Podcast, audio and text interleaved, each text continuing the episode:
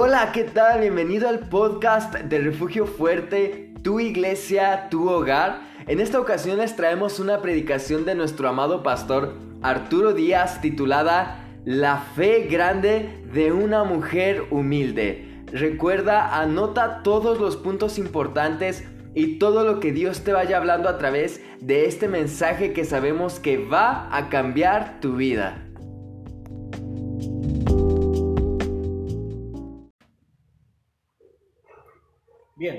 Mateo 15, 21 al 28 dice la palabra de Dios, cuando lo tenga regáleme un amén. amén. Dice la palabra del Señor así. Saliendo Jesús de allí, si está conmigo, se fue a la región de Tiro y de Sidón. Y he aquí que una mujer cananea, una mujer que cananea, que había salido de aquella región, clamaba diciéndole, Señor, hijo de David, ten misericordia de mí. Mi hija es gravemente atormentada por un demonio. Pero Jesús no le respondió palabra.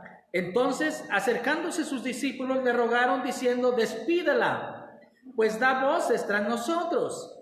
Él, respondiendo, dijo, no soy enviado sino a las ovejas perdidas de la casa de Israel. Entonces ella vino y se postró ante él, diciendo, Señor, socórreme. Respondiendo él dijo, no está bien tomar el pan de los hijos y echarlo a los perrillos. Y ella dijo, sí, Señor, pero aún los perrillos comen de las migajas que caen de la mesa de sus amos.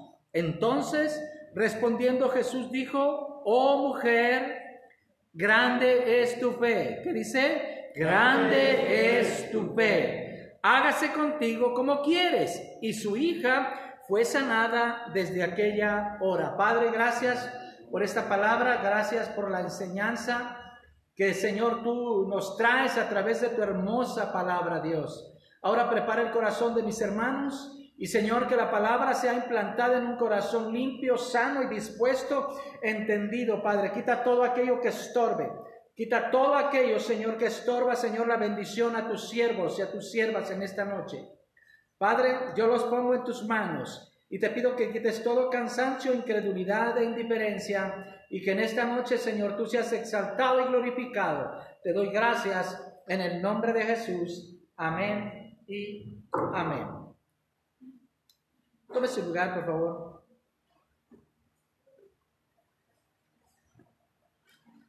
¿Alguien de ustedes alguna vez ha tratado de resolver algún asunto importante en sus vidas y al llegar con la persona indicada, pues le rechaza o se niega a ayudarles? ¿Alguna vez, verdad?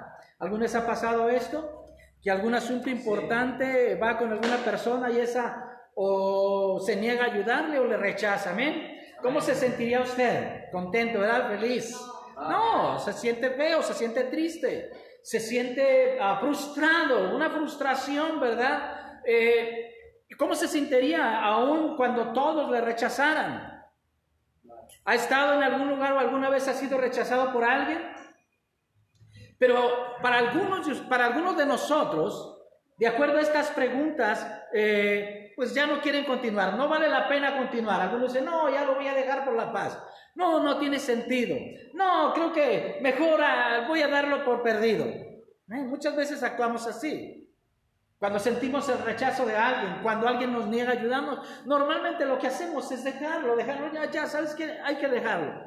Pero vamos a ver qué nos enseña la lección de esta mujer. El tema en esta tarde es la fe grande de una mujer humilde. Porque realmente la Biblia nos enseña en este pasaje acerca de lo grande de la fe de esta mujer. ¿Cuántos nos gustaría llegar a un nivel de fe como ella?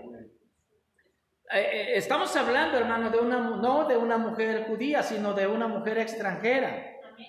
Por lo tanto, una mujer extranjera y gentil se le consideraba pues sin derecho para recibir ni siquiera la ayuda espiritual. Pero hermanos, aún ella sabiendo esto no le importó, pues ella quería solucionar su problema, fue persistente. Estaba ahí, dijo, no me voy a ir de aquí hasta lograr mi objetivo. ¿Cuántos de ustedes son así? ¿Cuántos de ustedes dicen, Señor, no me contestas, pero yo voy a seguir orando hasta lograr mi objetivo? Sé que tú me vas a contestar. Y en esta lección vamos a aprender acerca de eso. Y vamos a aprender de esta mujer. La Biblia no registra su nombre. Aunque si Dios no registra su nombre, considera más importante imitar su fe. No es tanto reconocer el nombre, sino lo importante es verlo, la fe de esta mujer.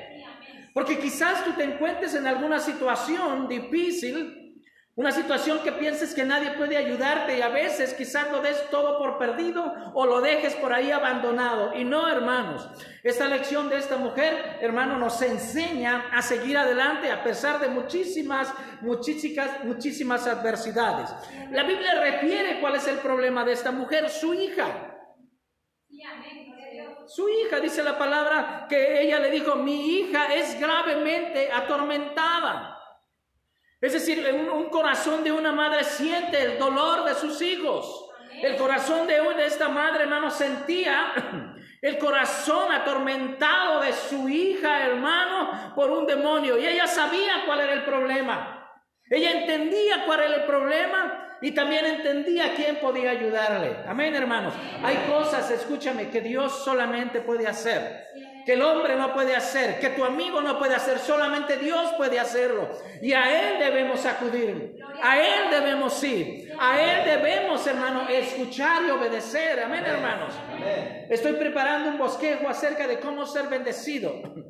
Y es un bosquejo de Dios me está enseñando eso, porque hay cosas, hermano, que aunque parece que estamos viviendo una vida cristiana, pero a veces no estamos bendecidos. ¿Por qué? Hay porqués. ¿Cómo debemos ser bendecidos o cómo debemos hacer para ser bendecidos? Hay tips que la palabra de Dios nos dice, hermanos, si hago esto, si soy esto, como aquel fariseo que decía, Señor, yo doy diezmo de todo lo que tengo, no soy como ese. A veces, hermano, nuestras oraciones son así y créanmelo, son estorbo para ser bendecidos. ¿Cuántos dicen amén? amén? Ahora, esta mujer, hermanos, Tenía el problema de su hija y para ella era un problema que quizás nadie podía entender. Quizás los discípulos y las personas alrededor no lo podían entender. Porque a veces lo que tú tienes, lo que tú traes, el problema que tú tienes, hermano, nadie lo puede entender. ¿Cuántas veces se han sentido así que nadie entiende lo que siente? Nadie entiende lo que está pasando. Los discípulos no lo entendieron. Solamente el Señor puede entenderlo y a Él debes acudir. Amén. Ahora, ¿cómo lograr, hermano? ¿Cómo logró esta mujer que el Señor oyera su oración? Voy a darle algunos tips. Y de acuerdo a estos tips, hermano, escuche lo que Dios quiere hablarle en esta noche. Amén, hermanos. Número uno, ella venció tres barreras. Tres obstáculos. Ella venció tres obstáculos. Número, uno, las barreras, las barreras interiores. Primero había que analizarse a sí mismo. Diga conmigo, debo analizarme a mí mismo para que Dios oiga mi oración. Debo de analizarme cómo está mi vida. Dios no puede bendecir a alguien que vive en pecado. Dios no puede bendecirlo, hermano. Alguien dice, pastor, pues yo no soy un adúltero ni soy un asesino. Sí, pero a lo mejor tienes hábitos pecaminosos que a Dios no le agradan. Y esos hábitos pecaminosos están obstaculizando la bendición. Entonces, primeramente ella tuvo que dejar su pecado, ¿está conmigo? Entonces, tiene que, tiene que vencer la barrera del pecado. Ahora, estas barreras son barreras interiores. Le voy a enseñar las barreras exteriores.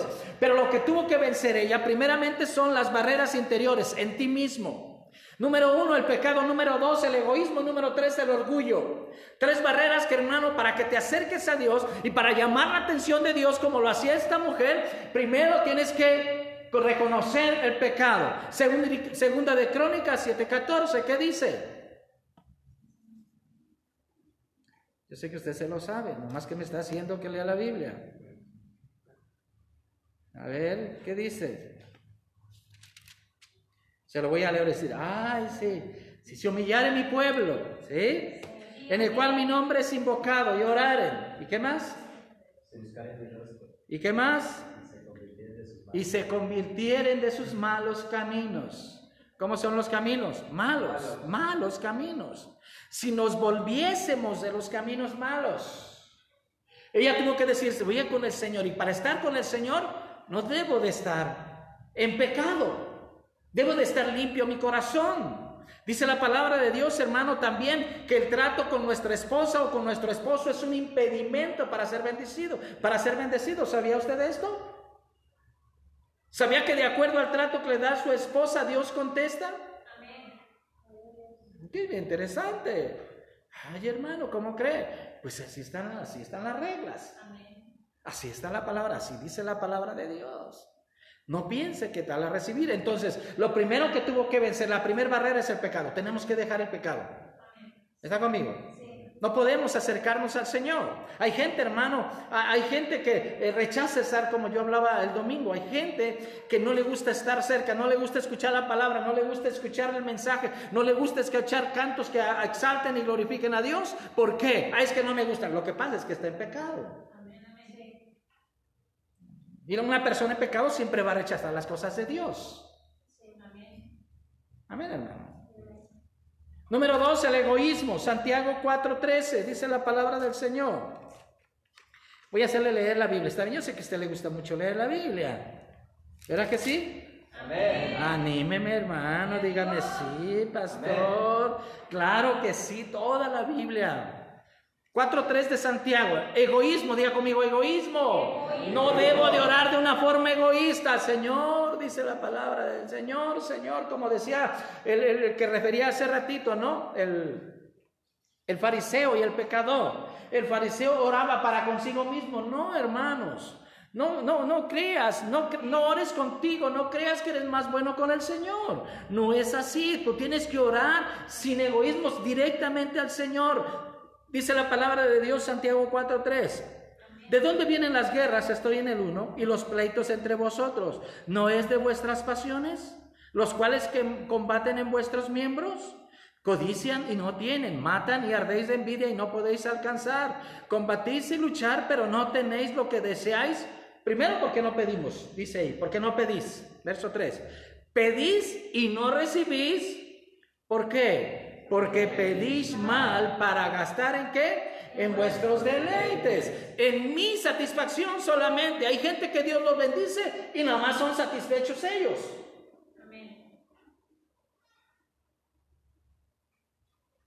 Pastor, hermano, que me vaya muy bien, que me aumenten el sueldo y le aumenten el sueldo y solamente piensan en ellos. Eso se llama egoísmo. Hay que traer esto, hay que traer aquello. Que lo hagan los demás. ¿Está conmigo? Sí. Gloria a Dios. Abraham le dice Dios a Dios a Abraham, Abraham, yo te voy a bendecir.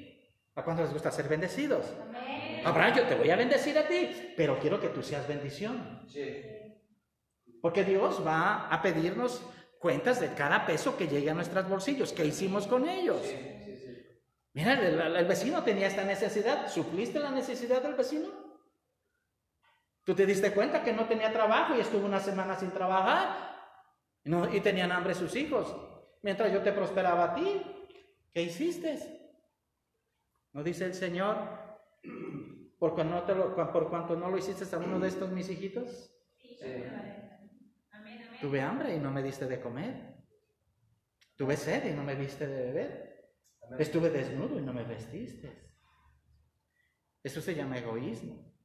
Abraham dice, Abraham, escúchame Abraham, yo te voy a bendecir, voy a darte lo que tú necesitas, pero te voy a dar más.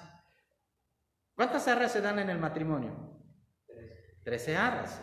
Una provisión para cada mes y sobra una, porque son trece. Ah, hermanos, que es el mes de Nisan. No, no, no, no. ¿Sabes por qué es el 13? El 13 es para darle a los pobres. Tú tienes una para cada mes y el 13 es para darle a los pobres. Amén, gloria a Dios. Dios no quiere que nos olvidemos de los pobres, aunque no viene la palabra de Dios, ¿verdad? Es, esa cita de las, ¿cómo se le llama? ¿Cómo se le llama? Las, las, arras, ¿eh? Sí, las arras, ¿eh?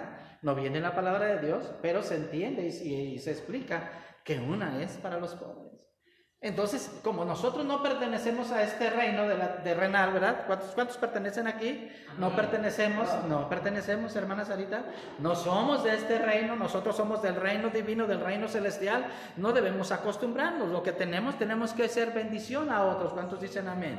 Entonces tenemos que no ser egoísmos, egoístas. Amén, hermano. Tenemos que ser desprendidos, tenemos que dar. Y cuando damos, hermanos, miren, no sabemos a quién le damos. Cuando hospedamos no sabemos a quién hospedamos. La palabra de Dios dice que algunos sin saberlo hospedaron ángeles. Ay, No, si sabe hospedar a un ángel. Quisiera entonces que si das a alguno, a lo mejor le estás dando a un ángel. Pedro, Pedro, tus limosnas han sido oídas. No dice ofrenda ni diezmo. No confunda. Capítulo 10 del libro de los Hechos. Pedro, tus limosnas han subido hasta la presencia de Dios. ¿Qué son las limosnas? A los pobres. Escuche, qué bendición. Es uno de los tips. La bendición allá viene. Ay, hermano, yo pensé que no. Dice el Señor, dice, tus limosnas han subido hasta la presencia de Dios. No dice, has estado ayunando, Pedro, has estado orando. Si parte dice, si dice eso, pero también se fija Dios en lo que tú les diste. La limosna es para los pobres. Y Dios le recuerda entonces la importancia que tiene que demos a los que necesitan. No debemos ser egoístas. Y más aún dice la palabra de Dios a los de la familia de la fe. Si no, regrese al libro de los hechos. Nadie decía tener nada propio, sino que lo que necesitaban, los que tenían traían para las necesidades de los, de los que no tenían. Sí, amén. Eso es lo que enseña la palabra de Dios. Si tiene usted la misma Biblia que yo, ¿verdad? Amén. entonces dice Santiago 4.3. 4.3, pedís y no recibís porque pedís mal para gastar en vuestros deleites. Es decir, Señor, ay Señor, estoy pidiendo un, un Transam, Señor, te pido por ese Transam, ya lo vi, es color azulito, es un azulito bonito, Señor, dice el Señor. Pues está bien, te voy a bendecir. Te voy a bendecir a su tiempo, pero también cuidado porque si es para tu deleite también. Dios, escúchame, Dios eh, no es que no quiera bendecirnos o que tengamos, a Dios le gusta que tengamos, pero también Dios quiere que seamos bendición. La bendición de Dios es la que enriquece y no añade tristeza con ella. Número tres, el orgullo. El verso, el verso, en egoísmo dice el verso, vamos a, a Mateo, estoy en mi cita de Mateo. ¿Cuántos están dormidos? Digan amén los dormidos. Amén. Verso 25 dice la palabra de Dios. Entonces ella vino y se postró. Diga conmigo, se postró. Se postró. Ella vino y se postró ante él. Esa palabra postrar es dejar el orgullo, hermanos. Dejar, se quitó el orgullo, eh, se quitó el que dirán, se quitó se quitó el que pensarán. Amén, hermanos se humilló ante el Señor Jesucristo porque creía y tuvo fe en que Él sanaría a su hija, pero tuvo que dejar su orgullo. Para venir al Señor, hermanos, tenemos que dejar el orgullo. Para que Dios nos bendiga, tenemos que dejar el orgullo. ¿Qué es el orgullo? Bueno, el orgullo, alguien, alguien dijo esto, es como una silla en el corazón, en tu corazón. Muchas veces estás tú sentado ahí. Tú eres el rey de tu corazón. Pero bájate de ahí, déjale el trono a Jesús. Déjale la silla a Jesús. Amén. Amén. Eso se llama orgullo. ¿A cuántas veces, a cuántos les da vergüenza predicar o que lo rechacen? Eso llama también orgullo. Ay, no, es que, ¿qué van a decir? No, eh, no, hermanos. Dice la palabra de Dios, hermano, que el Señor Jesucristo se humilló hasta lo sumo. Capítulo 2 del libro de Filipenses. Se humilló hasta la muerte y muerte de cruz. Dos humillaciones que sufrió el Señor Jesucristo, formó, se, eh, eh, eh, se, formó a la imagen de nosotros, o fue formado a imagen de nosotros, número uno, porque Él siendo Dios, y número dos, se humilló hasta la, hasta la cruz, hasta la muerte y hasta la muerte de cruz. Amén. Amén. ¿Has pensado en el sacrificio de Cristo? Lo que fue su orgullo. ¿Cómo quedó? Eh, y así debe de ser, hermano. El Señor Jesucristo estaba clavado en una cruz. Todo hombre lo veía, toda persona lo veía. Desde, desde Jerusalén se alcanzaba a ver la cruz. El Señor estaba completamente desnudo. amén. hermanos. Lo hizo por ti, lo hizo por mí. Amén. Para que Él habitara y fuera, eh, eh, estuviera sentado en el trono de tu corazón. Tienes que despojarte, tienes que decirle a tu yo, bájate de ahí, porque ese no es tu lugar. El lugar que debe ocupar el Señor Jesucristo es el centro de tu corazón. A veces lo traes invitado, invita a Jesús. No, no lo invites. Tráelo aquí, aquí tenlo en tu corazón. Sí, amén. Y quita tu orgullo de ahí. Entonces, tres cosas, hermano. Tres barreras que tuvo que vencer la mujer. El pecado, el egoísmo y el orgullo. Tres barreras entonces exteriores. Esas fueron barreras interiores. Tres barreras exteriores. Número uno, el ser mujer. Ay, hermano, el ser mujer en aquella época era, hermano, muy difícil. Las mujeres no tenían ningún derecho, ni siquiera para hablar con un hombre, pero ella se arriesgó a dirigirse a un extraño en público. Era un riesgo eso. Era costumbre, ay hermano, ahí está, por eso el machismo. No, no, era costumbre. Hay muchas costumbres que Dios aprobaba, pero otras costumbres no aprobaba. Esta es una de las costumbres que el Señor no aprobaba. ¿Está conmigo? Hay cosas que vemos en la palabra de Dios, pero si no lo vemos, hermano, con un discernimiento espiritual, vamos a creer que se puede hacer, que se debe hacer. Al cabo está en la Biblia. No, tengamos cuidado. Algunas cosas, dice la palabra de Dios, todo fue escrito para, que, para nuestra enseñanza. No para que las imitemos. Amén, hermano. Ay, mira, ahí está, ahí está Absalón, se quiso apoderar del trono de David. Ahí está, se puede, ahí está en la Biblia. No, hermano. Ahí está, mira, mira la mujer dándole la manzana al hombre. Está en la Biblia, pero no quiere decir que nosotros lo hagamos. Ahí está, mira, se puede correr a la, a la quien sea de, la casa de los. Cuando Sara corrió a Agar, no, no estaba bien tampoco. Hay cosas que están en la Biblia, pero no quiere decir que las tengamos que hacer. Aquí había un machismo hebreo muy fuerte, pero no quiere decir que Dios estuviera de acuerdo con esto. Hay que entender, a veces nos atacan la palabra de Dios porque la gente no entiende que esto Dios no lo aprobaba. La esclavitud no lo aprobaba Dios. Está en la Biblia. Dios, eh, Pablo eh, predicó el Evangelio a un hombre y se convirtió a Cristo. Era un esclavo y le dijo, ve, ponte sumiso bajo a Filemón. Era onésimo. Pero no quiere decir que Dios aprobaba eso. Y le escribe Filemón, ya no lo recibas como un esclavo, recíbele como un hermano. Amén. Amén. Porque ella es un hijo mío en Cristo Jesús. Así que va a regresar a ti porque entendió, escúchame. ¿Qué diferencia el cristianismo de hoy? Hermano, Dios te bendiga y arráncate. No, ya no vuelvas con ese filemón. No, si me preguntan, decir que te vi, pero que, que andabas allá nomás de lejito te saludé. No, ve y ponte sumiso. Amén. Ay, hermano, yo pensé que iba a decir que no, no, ve y ponte su. Ay, estos días he estado orando mucho por las mujeres. Por los hijos y sobre todo por las mujeres casadas. Y Dios me dio, tengo una palabra muy fuerte a la vez poderosa para las mujeres casadas. Pero a su tiempo voy a compartirla. Nos, Dios me, me, voló la cabeza. Me voló la cabeza. Y digo, bueno, Señor, pues tú prepáralo, porque. Y, lo que hice ese día fue estando trabajando, estaba trabajando, creo que ese día estaba, estaba, el pequeño Abdiel ahí. Y yo me iba y, me venían las frases a la, a la mente y iba las escribía la venía y las iba y las escribía, iba y las escribía, así como te llegó un telegrama, ¿verdad? Del Señor, iba y lo escribía. Así, hermanos, aquellos hermanos que tienen el don de la predicación, así Dios les, les va a dar palabra. Escriban lo que Dios traiga a su mente. Escriba, aún usted que no es llamado a predicar, escriban lo que Dios trae a su mente. A lo mejor es una bendición para la iglesia, para alguien. Amén, hermanos. Entonces, número uno, el ser mujer, hermano, era muy difícil en aquel entonces, pero ella venció esa barrera. Amén. Ella venció esa barrera.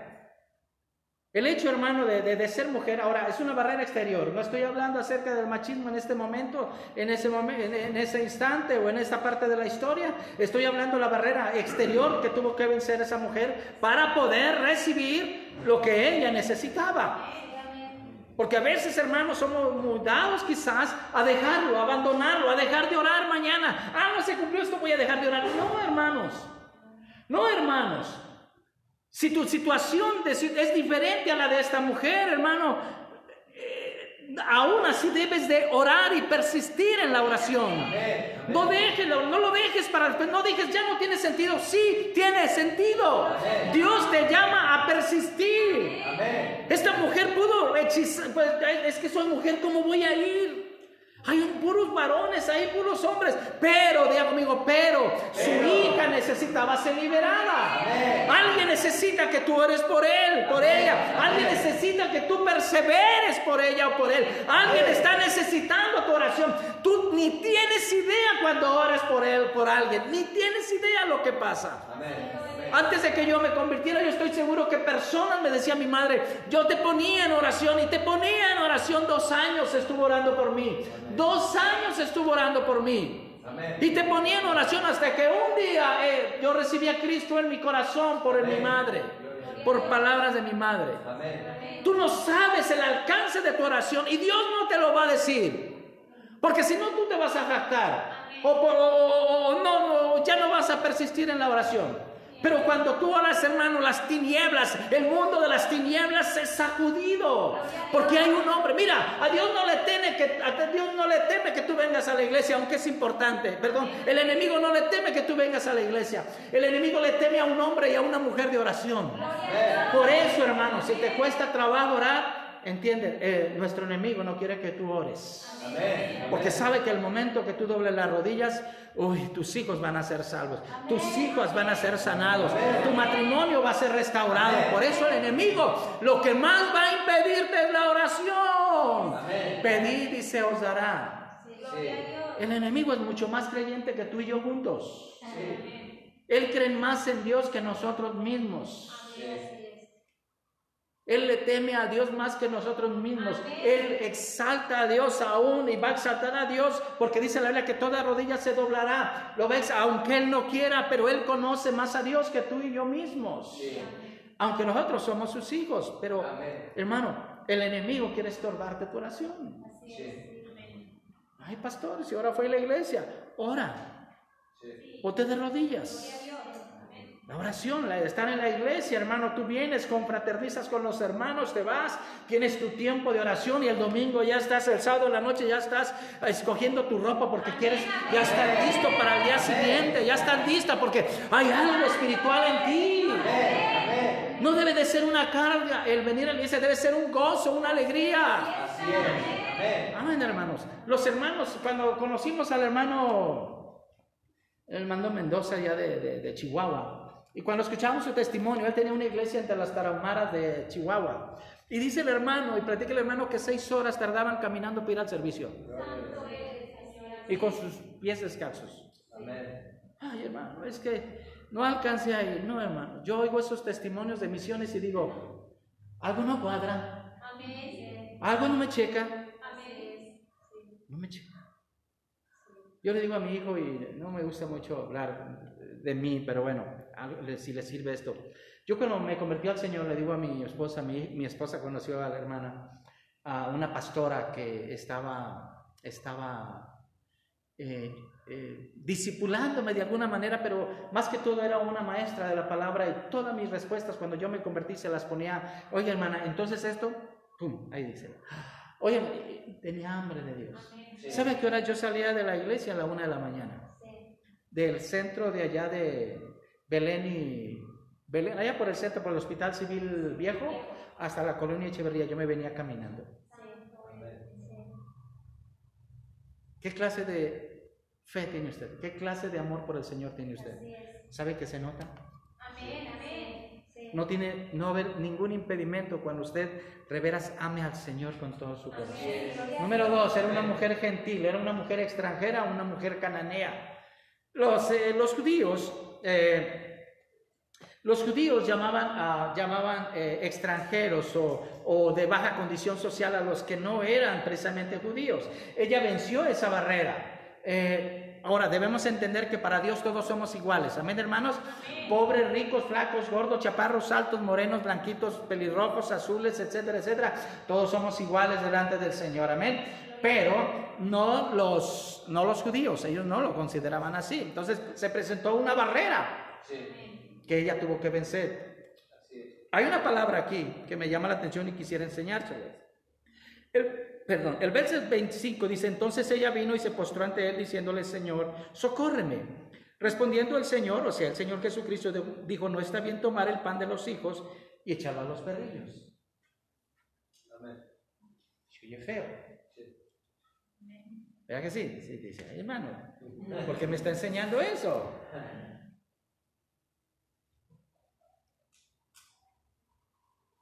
Aparece la Reina Valera. Es una versión muy interesante, la versión más usada de todo el mundo, la Reina Valera 1960, la traducción que más se usa en México.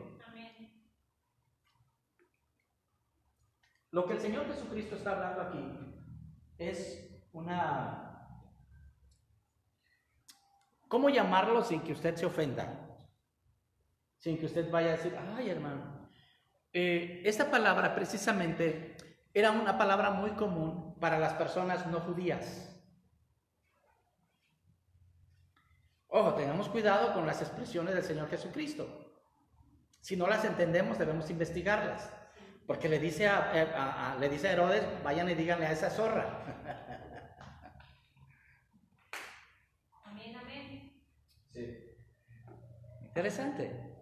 La palabra que aparece aquí, perrillo, se les llamaba en aquel entonces a los ciudadanos o a las personas que no eran judías o israelitas. Así se les decía. Por eso aparece aquí en la versión Reina Valera. Así, perrillos. Para nosotros se oye muy despectivo, pero acuérdense que estamos en una cultura muy diferente. Si yo les hablara de, por eso vamos a hablar, estudiar apologética, bibliología y demás, para que ustedes sepan algunas traducciones y cómo en algunas traducciones, por ejemplo, la palabra cordero es un animal detestable en algunas regiones del mundo. Entonces, ¿cómo podemos decirle, he ahí el cordero de Dios? Si el cordero, el cordero era un, animal detestable en algunas partes del mundo, ¿qué tuvieron que hacer los traductores bíblicos? ¿Qué Dios les dio para cambiar o modificar o hacer agradable esa palabra? Hay que estudiar. El Señor Jesucristo se refería a Herodes cuando decía, vayan y díganle esa zorra. La palabra zorra no es que Dios, Jesús se, le diga a Herodes así por ese nombre. Escúcheme lo que voy a decirle. Zorra era el demonio que gobernaba a Herodes.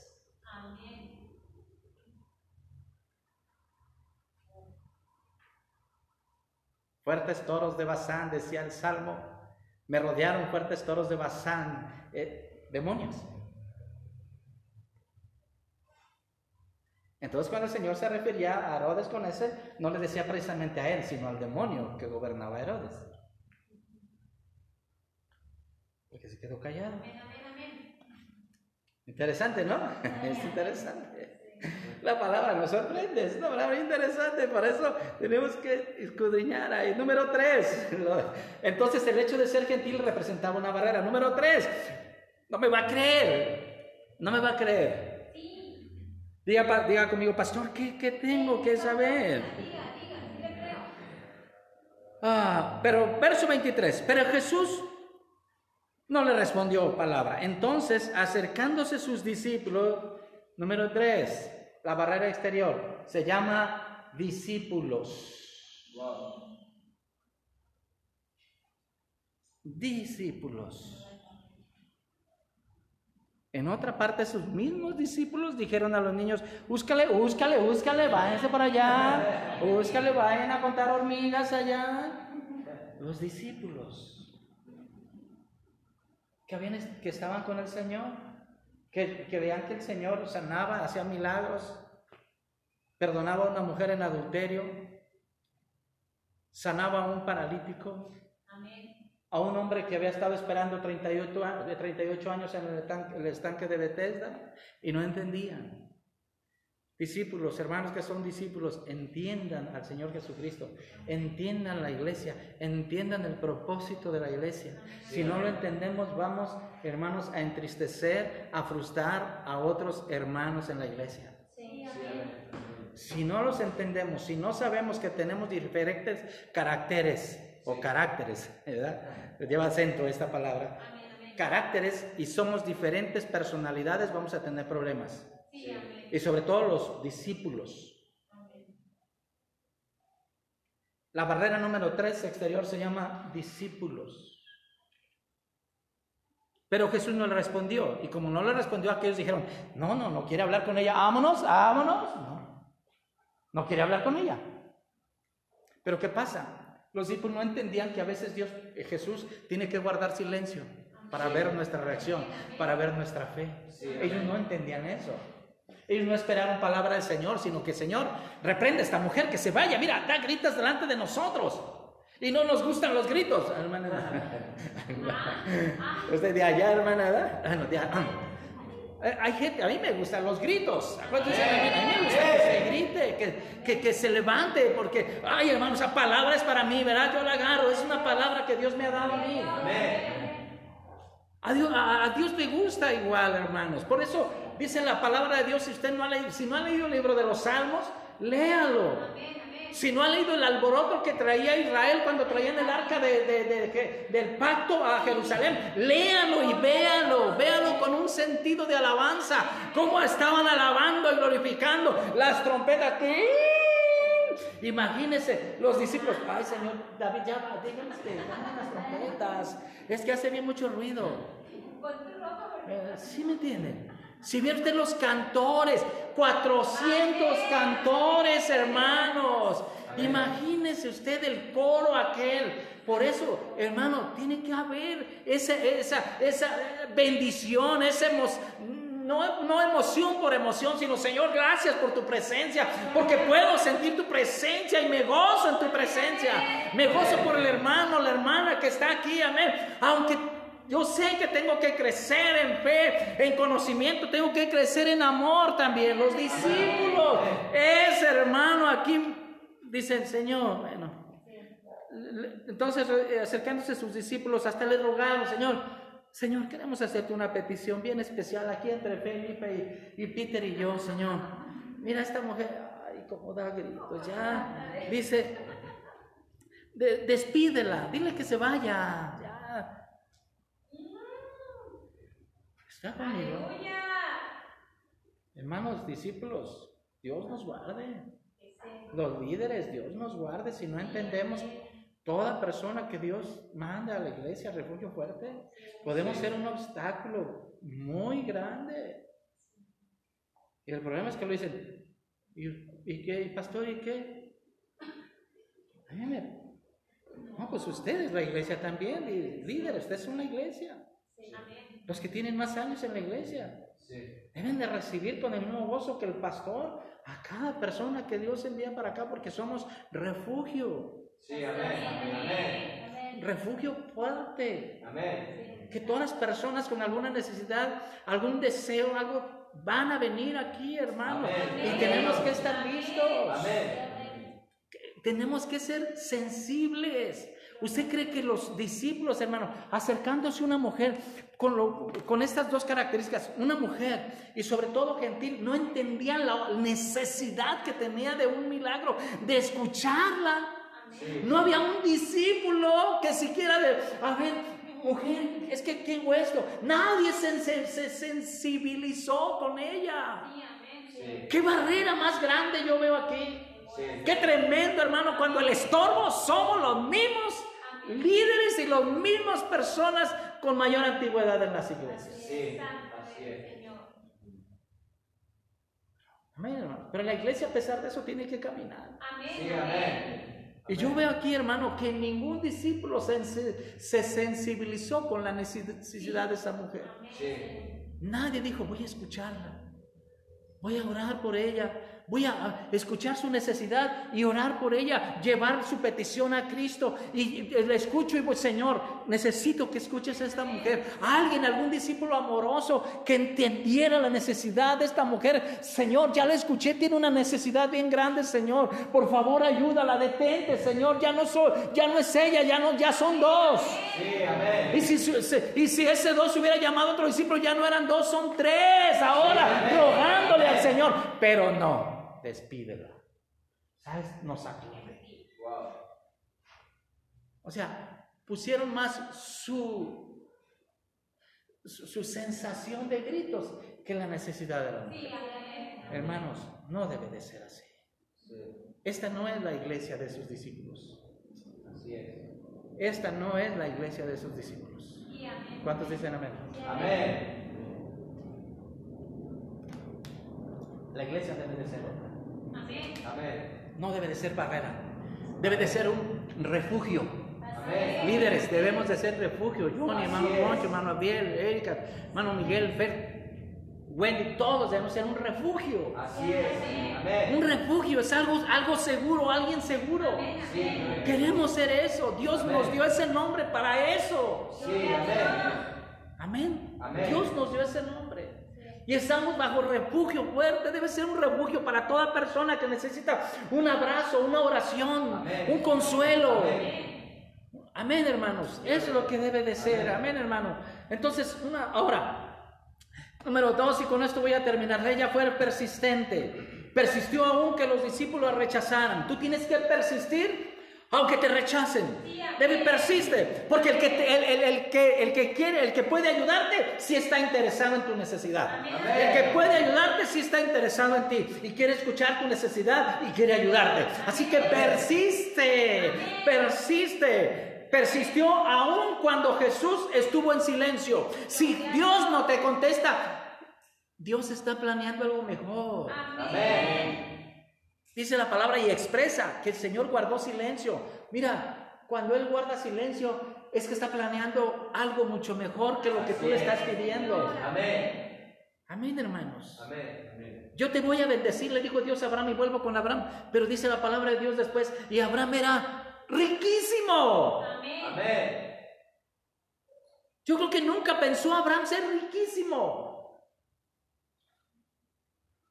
Y pensamos en una vez, Dios me va a bendecir. Pero dice, Abraham era riquísimo, persiste hermano, aunque Jesús calle, Él tiene un plan mucho más excelente de lo que tú le estás pidiendo. Amén, hermanos. Aunque, aunque, ahora, aunque Jesús no habló, pero Él está escuchando. Amén. A Él, hermano, su oído tiene atento a tus peticiones. Jesús estaba atento a las peticiones de esta mujer como está atento a las peticiones tuyas. Amén, hermanos. Ah, persistió aunque la respuesta fue negativa, 26. Respondiendo, él dijo, no está bien tomar el pan de los hijos y echarlo a los perrillos. Persistió. Persistió, siguió adelante, aunque la respuesta fue negativa. Mira, hay tres respuestas. Número uno es un no, número dos es un sí, número tres es un espera un poco. hay tres respuestas para tu oración. Amén, hermanos. tres respuestas. Y si el Señor dice ahorita no, no significa que ese no sea para siempre. Es un no momentáneo. Mira, es, es un no en este tiempo. Es un no en este momento. Porque todo se va a juntar, todo tiene que girar, todo se va a acomodar para que en ese momento sea un sí y todo sea perfecto. Porque la bendición de Dios es la que enriquece y no añade tristeza con ella. Si Dios te responde ahorita, quizás hay tristeza, quizás vas a estar solo, quizás nadie va a entender, quizás te vas a gozar solo. Pero Dios tiene un plan que va a abarcar que tú seas bendecido en toda la extensión de la palabra. Por eso, aunque Cristo diga no, espera poquito. Él no te va a rechazar. Amén, hermanos. Persistió porque tenía la fe en que Jesús es la única solución. Recuerda, Jesús es la única solución. Yo lo sabré. Yo lo sabré. Jesús es la única solución. Dios me rescató a mí y te puedo decir, es lo único, hermano, es lo único más valioso que tenemos a Jesucristo. Amén, hermanos. ¿Por qué? Ella decía, Tienes que, tienes que escuchar a esta mujer, leer a esta mujer. David, Jesús, hijo de David, ten misericordia. ¿Quién te dijo que era hijo de David si tú eres allá del otro lado? Tenía más conocimiento que los discípulos. Y le hablaba, Jesús, hijo de David. ¿Por qué? Porque tú eres la respuesta de Dios al rey David de su descendencia. Va a venir un Mesías y tú eres el Mesías. Por eso a ti voy. Ella conocía quién era Jesús. Por eso le dijo, Jesús, hijo de David. O sea, Tú naciste para ser rey, el rey de Israel y el salvador del mundo. Por eso acudió ello. Hermano, tienes que saber a quién acudes y tienes que saber que Jesús es el Hijo de Dios. Tienes que tener la fe de ella. Tú eres el Mesías, tú eres el Salvador, tú eres el Dios del mundo. Amén, hermanos. En, en, capítulo 6 del libro de San Juan, no lo busque, verso 66, el Señor Jesucristo le dice a los discípulos, ¿quieren irse ustedes también? Y ellos dijeron, Señor, ¿a quién iremos si solamente tú tienes palabras de vida eterna? Verso 67, ¿a quién iremos, Señor? Señor. Hermano, ¿a quién más iremos? Solamente Jesús tiene palabra de vida eterna. Juan, 6, verso 67. Amén, hermanos. Entonces, y termino. La lección, ¿qué lecciones nos deja esta, esta mujer, hermanos? Quizás tú estás pasando algo similar a esta mujer, pero nos deja lecciones muy importantes. Ve a Jesús, no busques otro camino. Ve a Jesús, persiste aunque Jesús en este momento guarde silencio, persiste. Persiste. Amén, hermanos. Y número 10, Dios, Jesús tiene un plan para ti. Y Dios te está escuchando, aunque por el momento no responde. Cierra tus ojos ahí donde estás. Cierra tus ojos.